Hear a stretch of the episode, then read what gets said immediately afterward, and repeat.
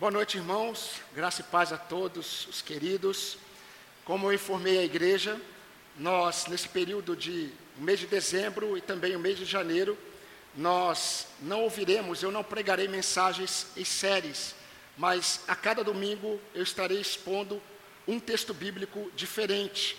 Então eu terei que, em cada domingo, explicar um pouco do contexto do texto, mas será um período, dezembro e janeiro, bem devocional. Nós estaremos observando alguns textos da palavra do Senhor e que o Senhor continuará é, falando conosco. Serão pregações também expositivas, mas não em séries, como nós faremos a partir de fevereiro, se Deus nos permitir. Então convido você a abrir a sua Bíblia no livro do profeta Isaías, capítulo 8. Isaías capítulo 8. Vamos ler dos versículos 11 a 16.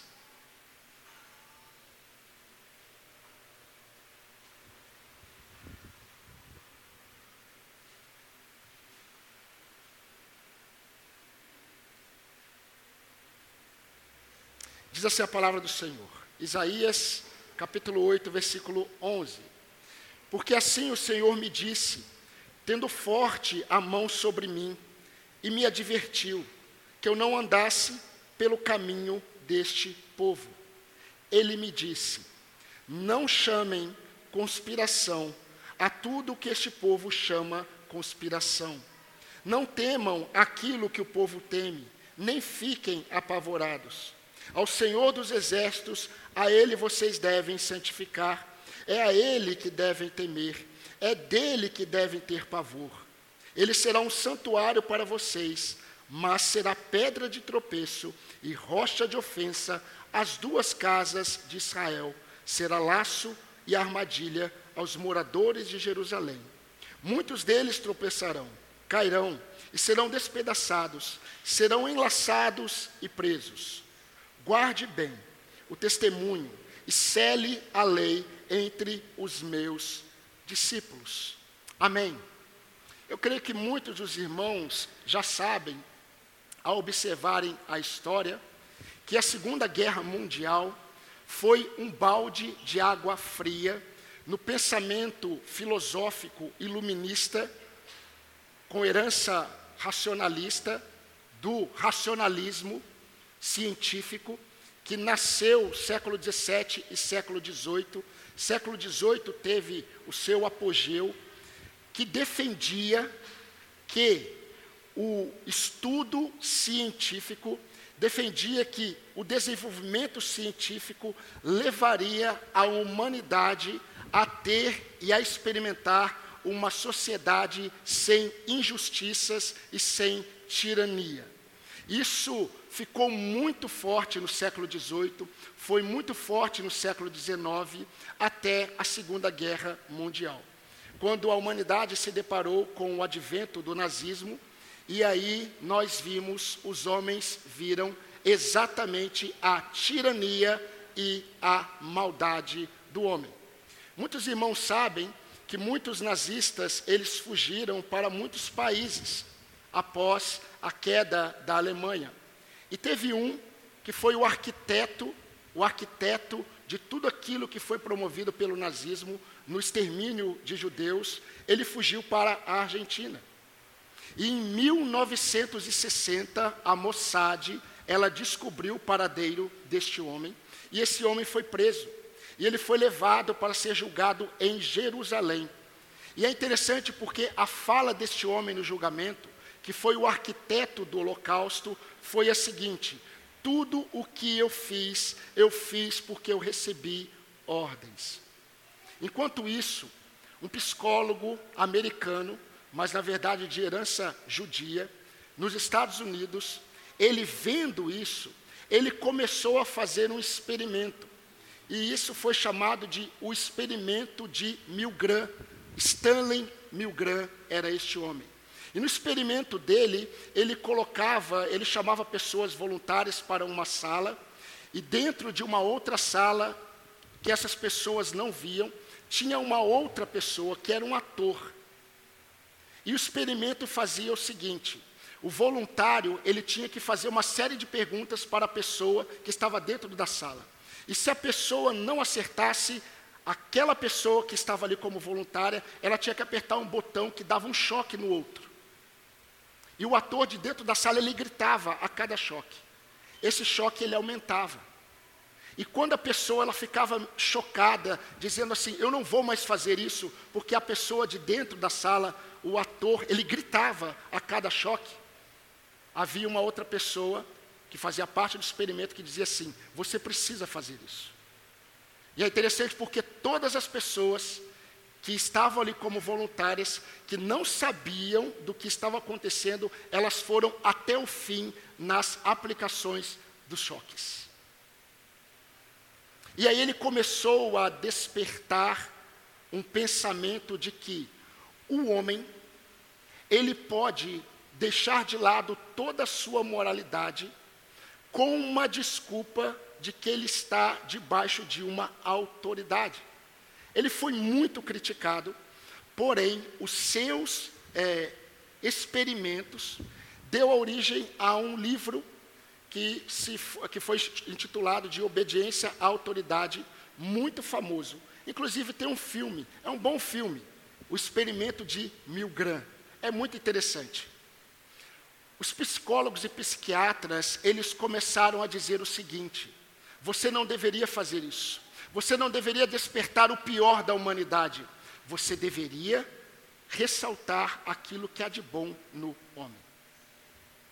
Mas, meus irmãos, nós sabemos pela palavra de Deus, nós sabemos pela Escritura, que o nome do berço em que a maldade do homem dorme se chama pecado. Mesmo pessoas moralmente boas, entre aspas, podem cometer males que elas mesmas nem acreditarão. Isso tem a ver com o pecado presente no coração humano.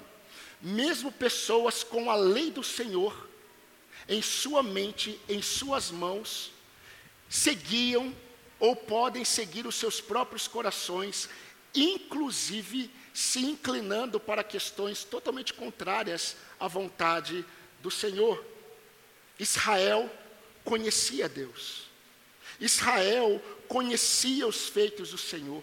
E mesmo assim, queridos, nós sabemos pelas Escrituras, que Israel passou por momentos sombrios em sua história, exatamente porque eles decidiram seguir os seus próprios corações. E cometeram tantas maldades, inclusive de chegar ao ponto de sacrificarem os próprios filhos aos deuses da terra, ao deus Moloque. E os irmãos já sabem. O contexto em que Deus levanta os seus profetas normalmente foram contextos de afastamento do Senhor. Isso aconteceu inclusive com o profeta Isaías. O contexto do profeta Isaías foi um contexto de, preste atenção, afastamento do Senhor, mesmo realizando o culto ao Senhor todos os dias. Jeremias, que foi levantado logo após Isaías, porque ninguém deu crédito à pregação do profeta Isaías. E Deus levanta o profeta Jeremias. Jeremias, logo no início do seu ministério, ele diz: Coisa espantosa e horrenda se anda fazendo na terra de Israel. Os profetas profetizam falsamente. Os sacerdotes dominam de mãos dadas com eles sobre o meu povo. E o meu povo deseja exatamente essas coisas. Está em Jeremias capítulo 5, 30 a 31. Mas Deus, como sempre, Ele em Sua graça, mesmo diante da desobediência de muitos, mesmo diante do afastamento de muitos, o Senhor sabe distinguir os que são deles. E eu faço uma observação a você: o Senhor sabe distinguir os que são dele. Sabe por quê? Normalmente nós nos enganamos nesse quesito. O profeta Elias, ele disse o que ele pensava: Senhor, só eu temo o seu nome. Só eu não dobrei os meus joelhos diante de Baal. E Deus fala para o profeta Elias: Não, você está enganado. Eu preservei sete mil joelhos que não se dobraram diante de Baal. E eu creio que foi muito mais. O sete apenas representa a totalidade do controle de Deus diante daqueles que o adoram. Agora, queridos, se você ler o capítulo 8, 6 e 7, não precisa ler agora, você vai perceber que Deus, ele está falando com o profeta Isaías sobre a assolação que viria ao seu povo por causa da desobediência. Agora, no contexto de Isaías, quem Deus levantaria seria o reino da Assíria para vir contra o seu povo. Nesse momento, o profeta Abacuque, ele está indignado. E o profeta Abacuque, ele vai escrever também o seu livro. E ele está indignado como Deus vai levantar, mas não mais os assírios. O Abacuque, ele é contemporâneo de Jeremias. Deus vai levantar agora os caldeus, Nabucodonosor, a Babilônia, para vir contra nós, um povo mais iníquo do que a gente. Como isso pode acontecer? E é interessante, meus irmãos, porque o castigo do Senhor, e a palavra hoje, não é sobre o castigo do Senhor. A palavra de hoje, ela não é dirigida àqueles que desobedeceram a Deus. A palavra de hoje, ela foi dirigida para um grupo de pelo menos três pessoas. Dois sacerdotes, que estão no versículo 2 do capítulo 8, e o profeta Isaías. Mas o castigo do Senhor viria sobre os desobedientes. Porém, queridos, o livramento sempre vem para aqueles que temem ao Senhor. E antes de entrarmos, meus irmãos, nas lições que serão devocionais, breves e bem práticas, eu gostaria de dizer uma verdade para os irmãos que talvez muitos irmãos não saibam. Quando Deus coloca, quando Deus dá uma mensagem para o seu profeta ser a sua voz, o profeta sente a mensagem. Quando Deus coloca sobre o profeta uma mensagem de juízo, o profeta ele sente o peso dessa mensagem. Nenhum profeta de Deus gosta de pregar sobre o juízo, sobre o castigo. Dói, pesa. Eu constantemente, quando eu vou pregar uma mensagem e eu sei que o texto ele está falando sobre algo que nos exorta profundamente, Muitas vezes eu chego em casa e pergunto para a Tânia, Tânia, eu fui muito duro com o povo de Deus, porque o meu coração se aperta. Todo profeta de Deus gostaria de trazer uma mensagem de consolo, de fortalecimento, de ânimo, mas nem sempre é assim. Isaías sofreu o peso da sua mensagem, Jeremias sofreu, todos os profetas de Deus sofreram. Agora, queridos, até aqui e uma prova disso, eu convido você a fazer um devocional no livro do profeta Jeremias, mas não do profeta Jeremias, Lamentações de Jeremias. Veja a dor do profeta, com a mensagem que ele pregou para o povo. Mas, meus irmãos, Isaías até aqui profetizou o juízo de Deus sobre a nação. Mas no capítulo 8, queridos, isso que eu quero observar com vocês, nesse recorte que nós lemos, principalmente do versículo 11 até o versículo 17, Deus está direcionando a sua voz, não para o povo. Isaías está pregando para o povo, mas nesse momento, nesse recorte, Deus separa Isaías. E Isaías tem mais dois homens com ele, dois homens fidedignos, como está no versículo 2 eram sacerdotes do Senhor. O nome deles, Urias e Zacarias, filho de Jeberequias. Homens, testemunhas fidedignas. Deus coloca esses três de canto. E Deus fala algo muito importante para Isaías passar para eles. E é uma advertência. É uma advertência que Isaías sente o peso da mão do Senhor sobre ele. Veja o versículo 11. O Senhor me advertiu firmemente de que não pensasse como todos os outros, ou não tomasse o mesmo caminho, não tomasse a mesma direção que os outros. Literalmente, Deus disse a Isaías e aos dois sacerdotes: não pensem como os outros. E é sobre isso que eu quero pensar com os irmãos. Porque essa palavra de Deus para o profeta Isaías, no versículo 11, traz a partir de agora três advertências. O que Deus queria que o profeta ouvisse, o que Deus queria que aqueles que não, que, que não se perderam, aqueles que temiam ao Senhor, aqueles que amavam a lei do Senhor, aqueles que queriam agradar ao Senhor, Deus diz para eles, Deus adverte firmemente, e Deus queria que eles soubessem uma verdade. Deus queria que eles prestassem, atenção e ficassem atentos quanto a essa advertência. E a advertência foi: não pensem como os demais, não sigam os caminhos dos demais. E aí Deus traz três advertências.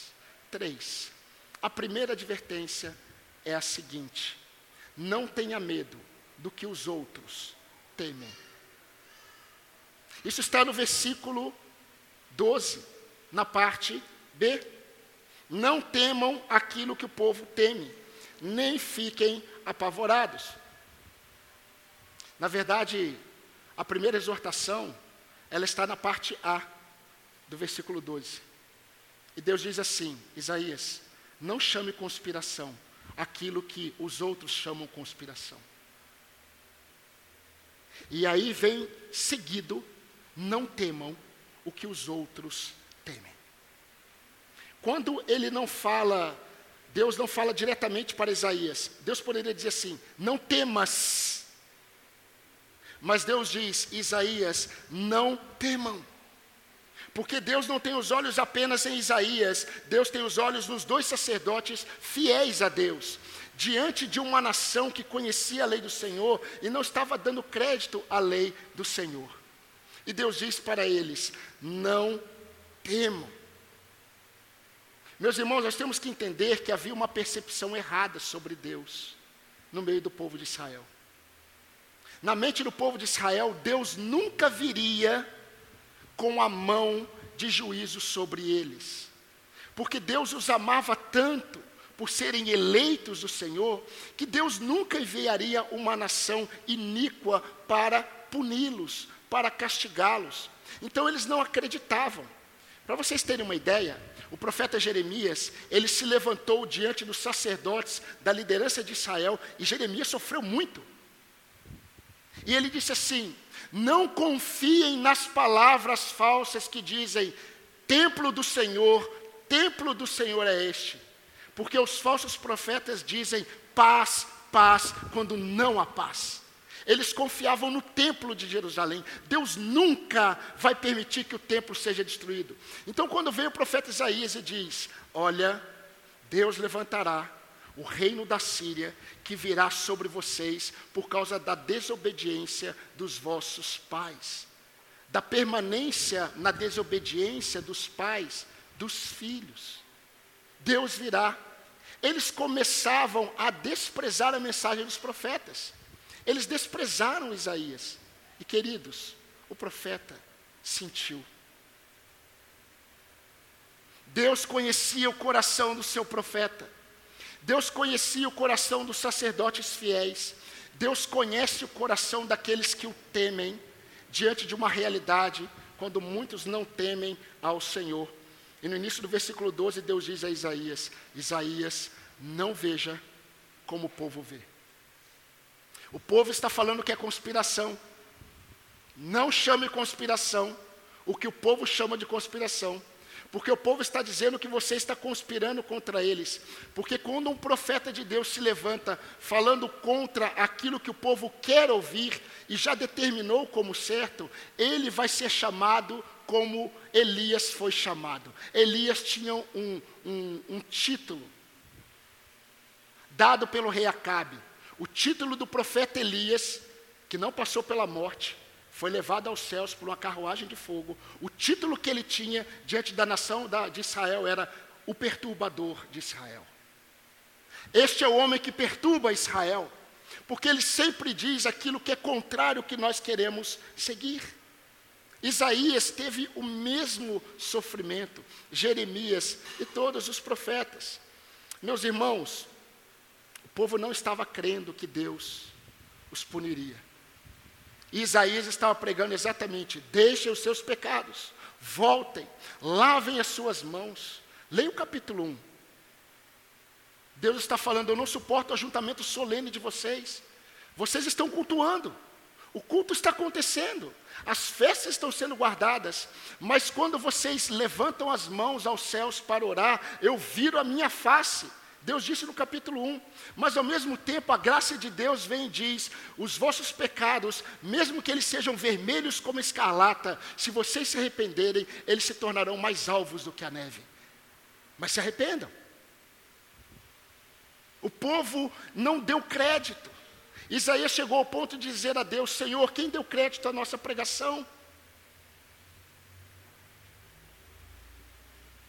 Mas é interessante, porque se eles não criam no que Isaías estava pregando, meus irmãos, é óbvio que a pressão viria sobre o profeta. Isso aconteceu. Só que o profeta de Deus é homem. O profeta de Deus não é Deus. Isaías também sofreria as consequências da sua mensagem. Jeremias sofreu as consequências de sua mensagem. E eu quero lembrar, meus irmãos, que aquele que estava acostumado a pregar ao povo, agora ele ouve uma pregação de Deus. Aquele que estava acostumado a exortar o povo, agora ele é colocado de lado e ele ouve advertências de Deus. Por que, que você acha que Deus falou para Jeremias: Jeremias, não chame conspiração aquilo que os homens estão chamando de conspiração. Sabe por quê? Porque provavelmente o próprio profeta, ele começou a ter questionamentos do seu chamado. Será que é isso mesmo, Senhor? João Batista teve dúvidas, os profetas têm. Mas, meus irmãos, vocês que temem a Deus, alguns dilemas dos nossos corações, que são conhecidos somente pelo Senhor, que são vistos somente pelo Senhor, que muitos homens não veem, você precisa entender que dilemas no nosso coração serão tratados por Deus, mesmo que nenhum homem tenha conhecimento. E eu estou falando para você que teme a Deus. A mensagem é para aqueles que temem ao Senhor. Há dilemas em seus corações Há questões em seus corações que Deus irá tratar e ninguém vai saber. Mas Deus irá tratar. Sabe por quê?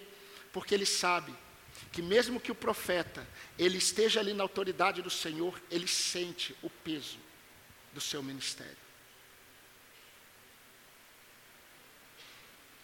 Quanto a isso, eu estou me referindo aos nossos temores. Isaías deveria ver os acontecimentos que viriam na perspectiva da visão que ele teve, no capítulo 6, do Senhor num alto e sublime trono. A segunda advertência, eu não quero aplicar a primeira ainda, mas a segunda advertência, Deus redireciona o temor de Isaías e os temores dos sacerdotes. Deus redireciona. E Deus traz uma segunda advertência. Essa advertência, eu relembro, é para aqueles que temem a Deus. E a segunda advertência do Senhor é: considere o Senhor dos exércitos como santo em sua vida.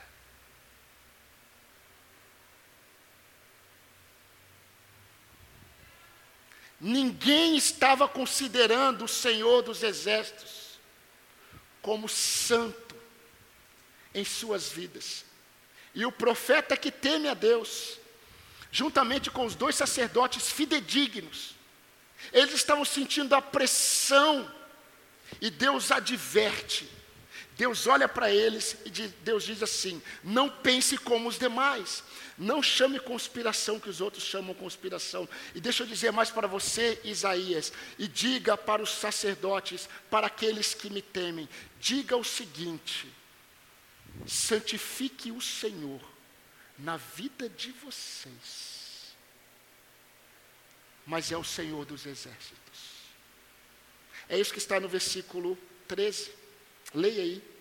Ao Senhor dos exércitos, a Ele vocês devem santificar, é a Ele que devem temer, é dele que devem ter pavor. Meus irmãos, essa exortação, você precisa entender que é uma continuação da primeira advertência. Entenda uma coisa. Na primeira advertência, Deus olha para Isaías e diz assim: Isaías, não tenham medo do que o povo teme. E a segunda advertência é: santifique o Senhor em sua vida. Mas deixa eu dizer para vocês, Isaías, não é apenas o Adonai, não é apenas o Senhor, é o Senhor dos exércitos. Sabe por quê? Porque havia um medo geral na nação. E o medo da nação se chamava exército assírio. O exército da Assíria. Enquanto todos estavam temendo essa possibilidade, mesmo não crendo que isso iria acontecer, percebam que Isaías e aqueles que temem ao Senhor, eles estavam sendo levados pelo mesmo medo. E Deus diz assim: Isaías, não tenha medo do que todos temem. Considere o Senhor dos exércitos, não só da Síria, de todos os povos, de todas as nações. Considere, a palavra considerar é a mesma palavra que dá origem à palavra meditação bíblica, reflexão, ponderação, consideração. Considere o Senhor em todos os seus caminhos, diz Provérbios, e Ele endireitará suas veredas. Ou medite em Deus em todos os seus passos, que Ele vai conduzir você. Deus diz a Isaías e aos que temem ao Senhor: não tenha medo do que todos têm medo, considere o Senhor dos Exércitos como santo em sua vida. Meus irmãos, Deus não apenas diz para Isaías que ele não deveria temer o que o povo temia. Deus ele diz algo mais. Deus mostra como ele deve ser visto. Preste atenção. Por aqueles que o temem. Aparentemente, a palavra é para aqueles que não temem ao Senhor. Mas a palavra agora é exatamente para aqueles que temem a Deus. E Deus mostra para Isaías como eles deveriam ver o Senhor, tanto Isaías, quanto os sacerdotes, quanto aqueles que temiam a Deus. Deus diz assim: Isaías, em contraponto ao exército da Síria, considere o Senhor dos exércitos em sua vida. E Deus completa. É a mim que vocês devem temer.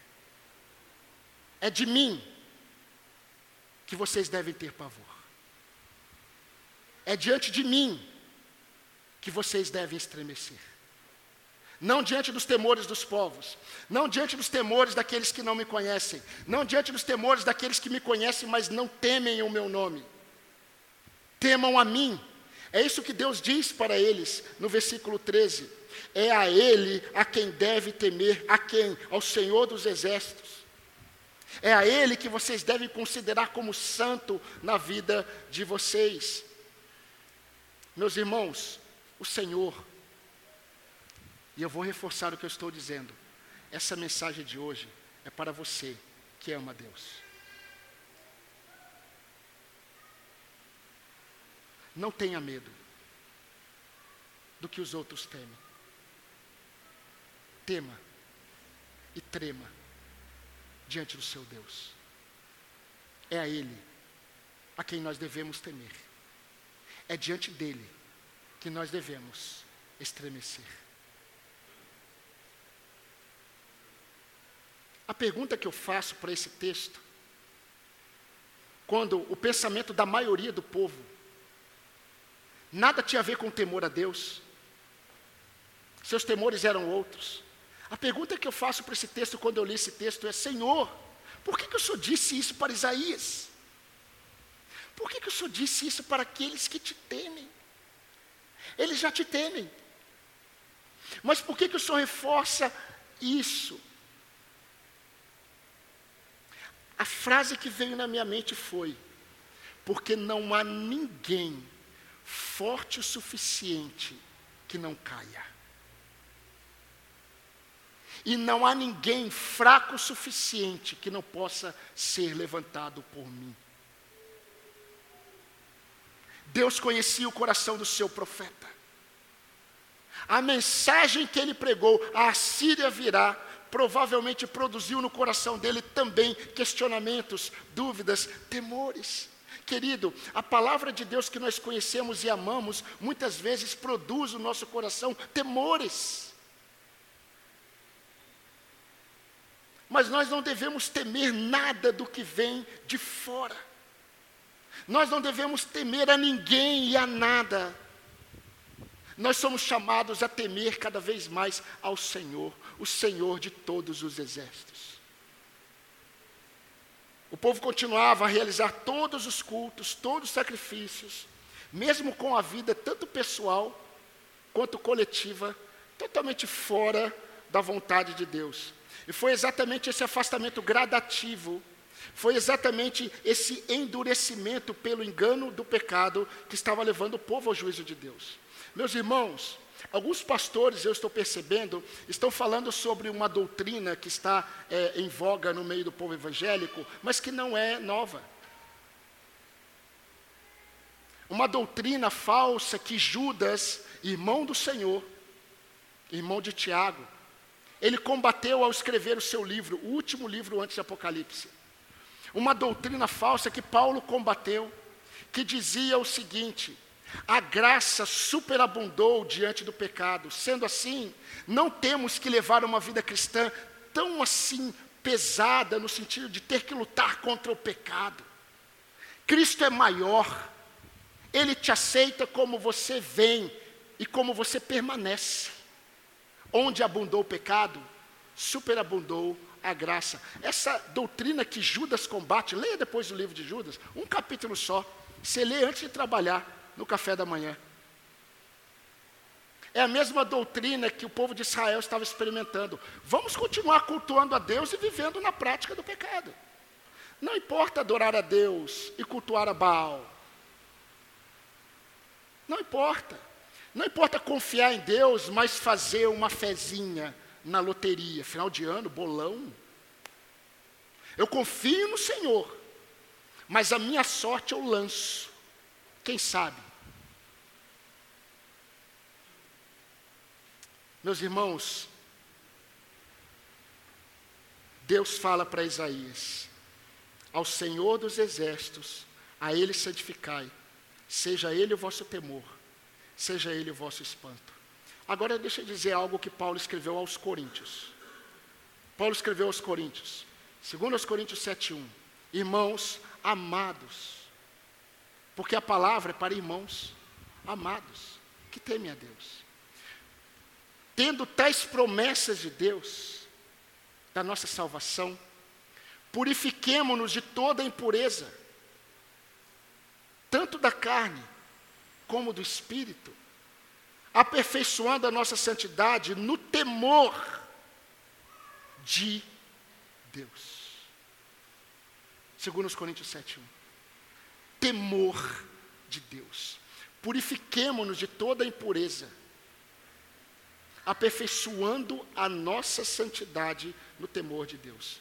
Meus irmãos, eu quero dizer que para estes, Isaías, o sacerdote, que está aqui, Urias e Zacarias, homens fidedignos. Assim como para você que ama a Deus, Deus diz: considere o Senhor dos Exércitos santo em sua vida. Diante de tantas preocupações, de tantos temores, tantos temores, de tantas aflições, você tem que considerar o Senhor santo em sua vida. Isaías, não é tempo de olhar para os outros. Não pense como os outros. Deus começa com uma advertência. Isaías fala assim: O Senhor colocou a mão dele forte sobre mim e disse: Não faça o que os outros fazem, não pensem como os outros pensam. E agora Deus diz: Considere-me santo em sua vida. Enquanto nós olhamos para as pessoas e estamos dizendo assim: por que aquelas pessoas, aquele povo de Deus, aqueles irmãos estão desprezando a voz do Senhor? Por que, que eles não ouvem a voz do Senhor? Por que, que eles não ouvem o que eu prego? Por que, que eles não ouvem o que eu ensino? Por que, que eles não dão ouvidos? E Deus coloca o profeta de lado e diz assim: considere-me santo em sua vida. Em sua vida. Em sua vida vocês que temem o meu nome.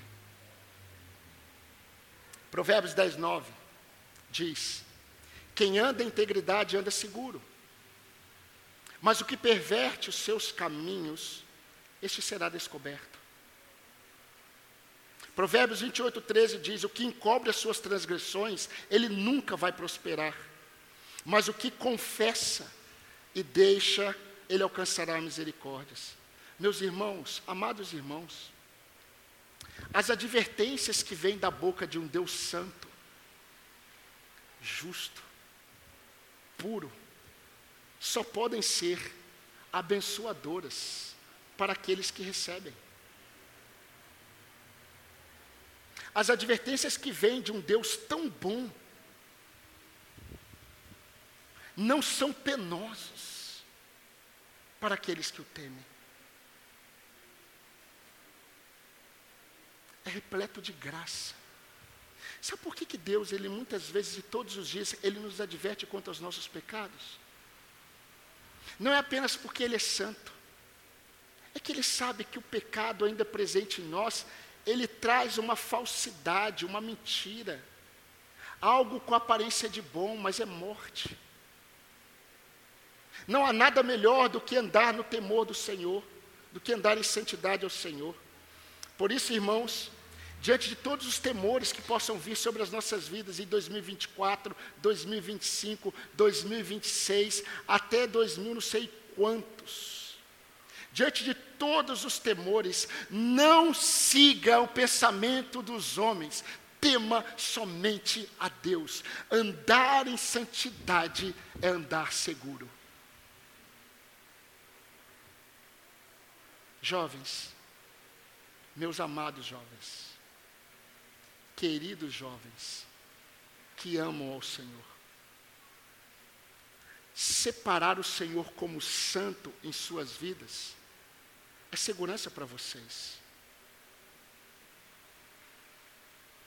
Você acha que nós somos mais sábios do que Deus? Algum homem pôde aconselhar Deus quando ele fez todas as coisas?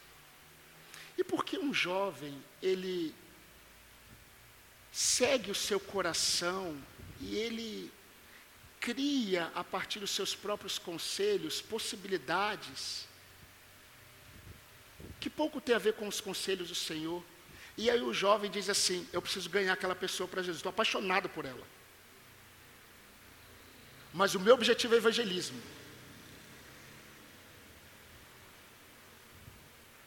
Palavra do Senhor diz não. Mas o jovem segue os conselhos do seu coração. E Deus quer poupá-lo. Deus quer livrá-lo. Aí depois a gente vê as consequências. Ah, mas aconteceu, olha a experiência dessa, a experiência. Não.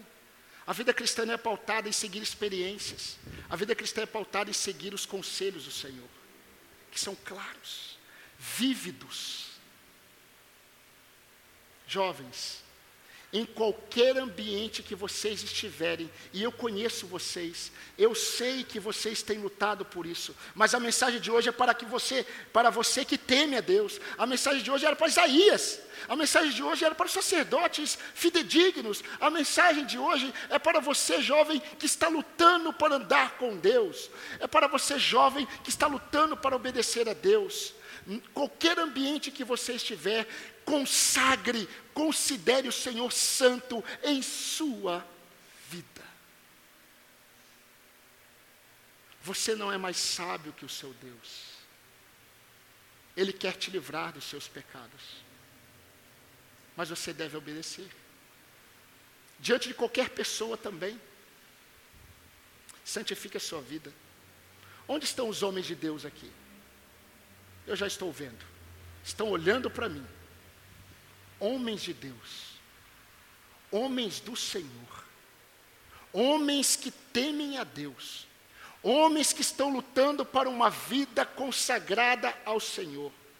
Vocês amam a Deus. Deus sabe disso. E você precisa crer cada vez mais que devotar-se, ter uma vida devota diante do Senhor, vê-lo como santo em suas vidas, é segurança para vocês, é segurança para nós, é segurança para as nossas famílias. Meus irmãos, homens de Deus, ceder às pressões sem lutar firmemente pela santidade de Deus em nossas vidas não é seguro. Além de não trazer glória para Deus, não é seguro. É só sofrimento. Onde estão as mulheres de Deus aqui? Minhas queridas irmãs, que eu devo olhar para você como minha irmã de verdade. Eu digo para você, você que ama Deus, você que tem lutado para consagrar-se ao Senhor, continue a colocar a sua vida, a considerar Deus tão santo em sua vida, que você tenha como alvo de vida ser exatamente isso, uma mulher separada para Deus todos os dias. Mulheres discretas, mulheres sábias, que não falam o tempo todo, falam o tempo todo com o Senhor, mas são sábias para falar, são sábias no ficar em silêncio, que fogem da aparência do pecado, que santificam os seus lábios e emoções. Minhas irmãs, cuidado com as suas emoções, borbulham contra a vontade de Deus muitas vezes. Aquiete o seu coração no Senhor. Fale com Ele. Ele conhece todas as suas lutas, todas as suas dificuldades. Assim como conheci o coração de Isaías, como conheci o coração dos sacerdotes. E queridos, diante do caos que nós vivemos ao nosso redor, o temor ao Senhor, que é, eu já disse isso para os irmãos, quando eu temo algo, eu quero me afastar disso, mas o temor ao Senhor nos aproxima dele. O temor ao Senhor é a segurança para o seu povo, diante de todas as questões. E por fim, a última advertência que Deus trouxe para Isaías está no versículo 16. Preserve os ensinos do Senhor e transmita aos que me temem. No versículo 16, de forma muito clara, perceba que não, Deus não diz mais assim, guardem bem.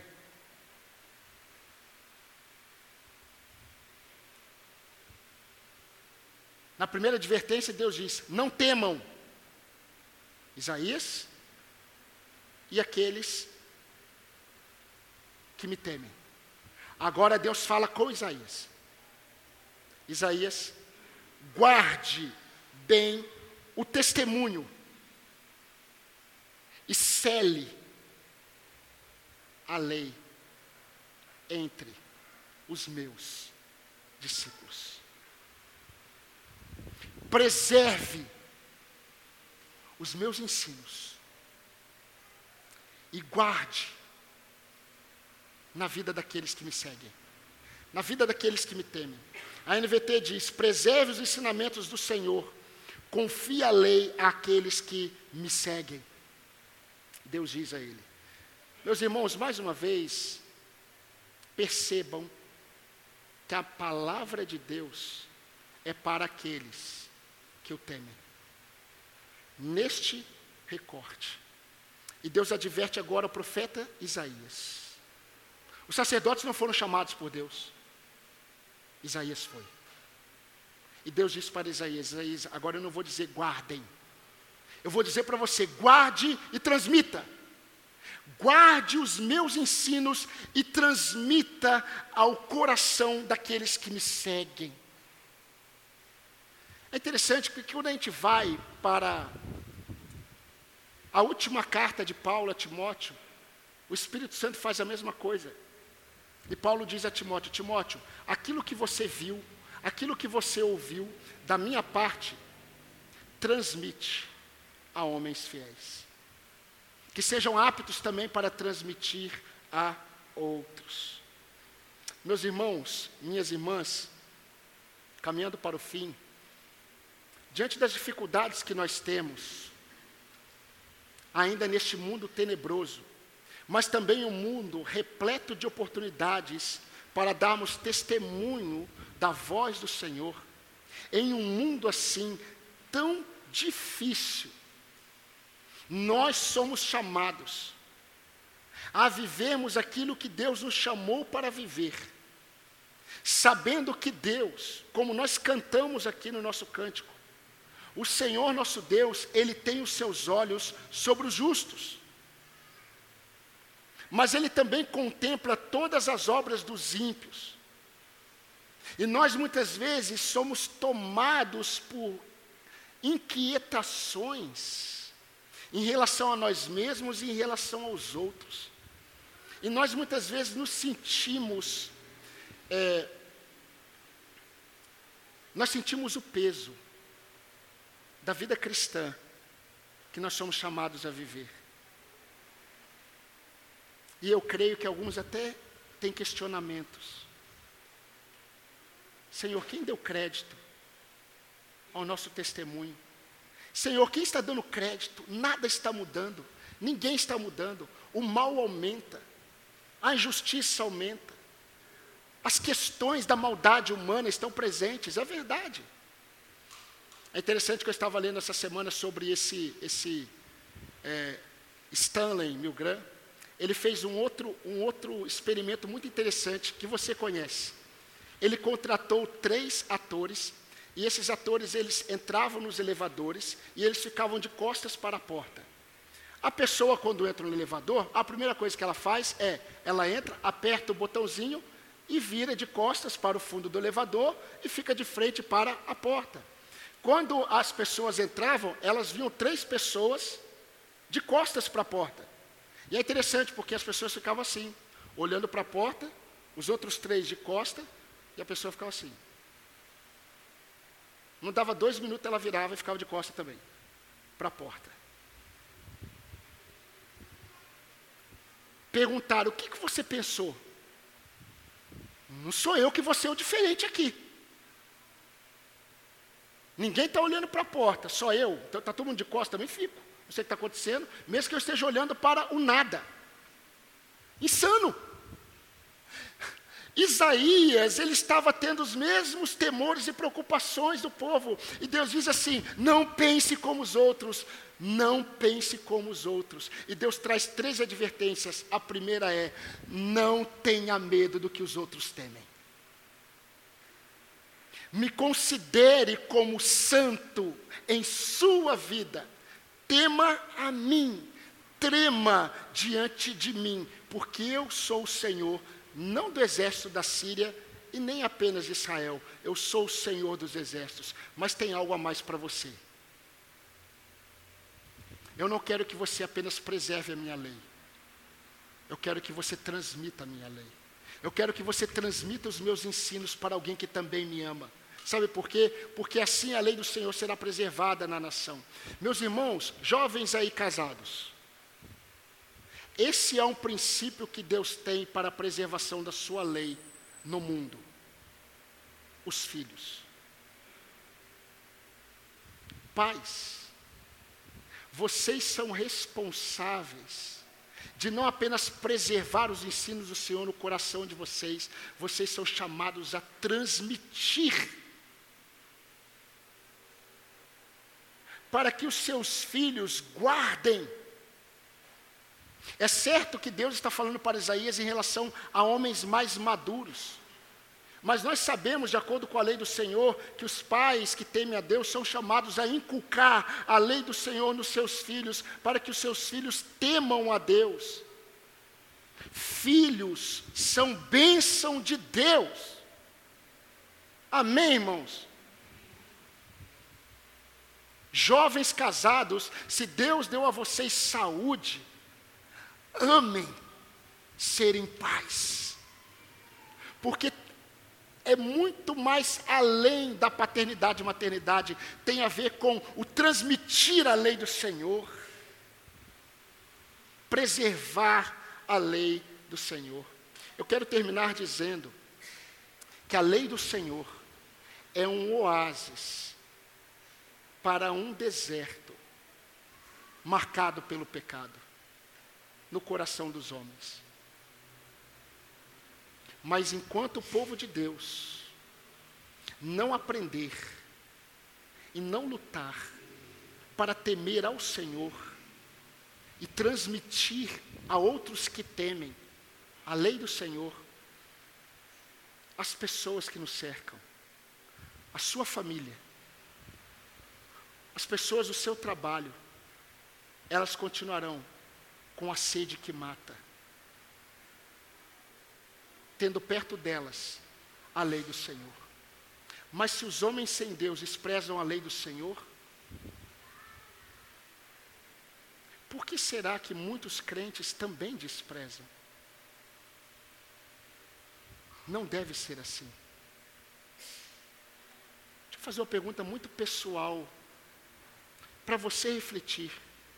Porque se Deus disse para Isaías, Isaías, não se preocupe com os outros, não pense como os outros, santifique a mim em sua vida, transmita, não apenas preserve, mas transmita. Você tem alguém que você tem orado para que você transmita a lei do Senhor?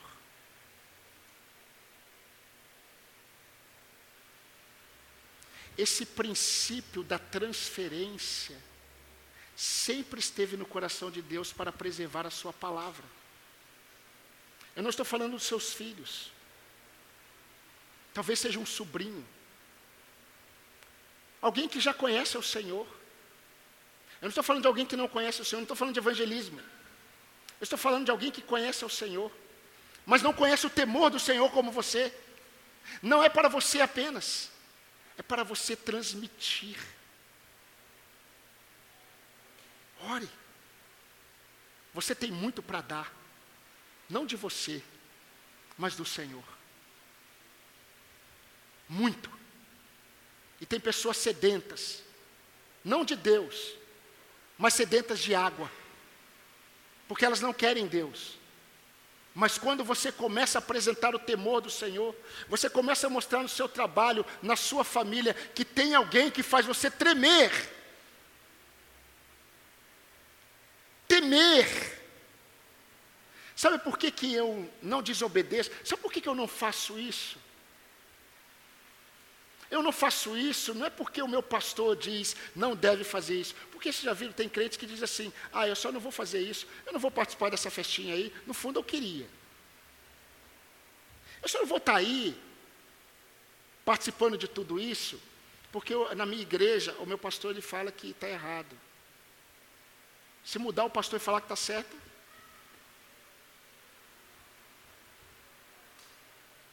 Mas posso dizer uma coisa de alguém que conhece a igreja que pastoreia? Isso que eu acabei de dizer não é para você. Você teme a Deus. Mas você precisa temer mais. Você precisa santificar o Senhor em sua vida. E você precisa começar a orar. Porque você precisa transmitir a palavra do Senhor para alguém que o teme. O Senhor dos Exércitos nos ensina que o poder de Deus em nossa jornada não está em nossa semelhança com os outros, mas em nossa diferença. é por sermos diferentes que é tão poderoso o testemunho cristão. Não é por sermos iguais. Esses dias eu fiquei muito triste. Eu estava num, num local, muitas pessoas, esse momento é um período festivo. E eu vi algumas pessoas ali, eu creio que eram crentes, eram de alguma igreja, vestidos de palhaços. Para se aproximar de pessoas. Para evangelizar. Você imagina Isaías assim? Eu vou mudar. Amós. Eu vou mudar. Ezequiel. Eu vou mudar um bem amoroso, João, João Batista, vestido de palhaço, entrando no palácio de Herodes. Eu quero apresentar o meu Jesus. Enquanto nós não aprendemos a temer a Deus nas nossas vidas, nós não vamos aprender a manifestar e apresentar um Deus santo que é amor, mas Ele é santo e poderoso e transformador. A minha oração é que Deus nos conduza de tal forma que nós possamos, assim como Isaías ouviu, não temer o que os outros temem. Que nós possamos considerar o Senhor dos Exércitos como santo em nossas vidas. E que nós possamos preservar mas também transmitir a lei do Senhor para aqueles que já o temem e para que outros temam ainda mais ao Senhor. Amém, irmãos? Vamos orar ao nosso formoso Salvador.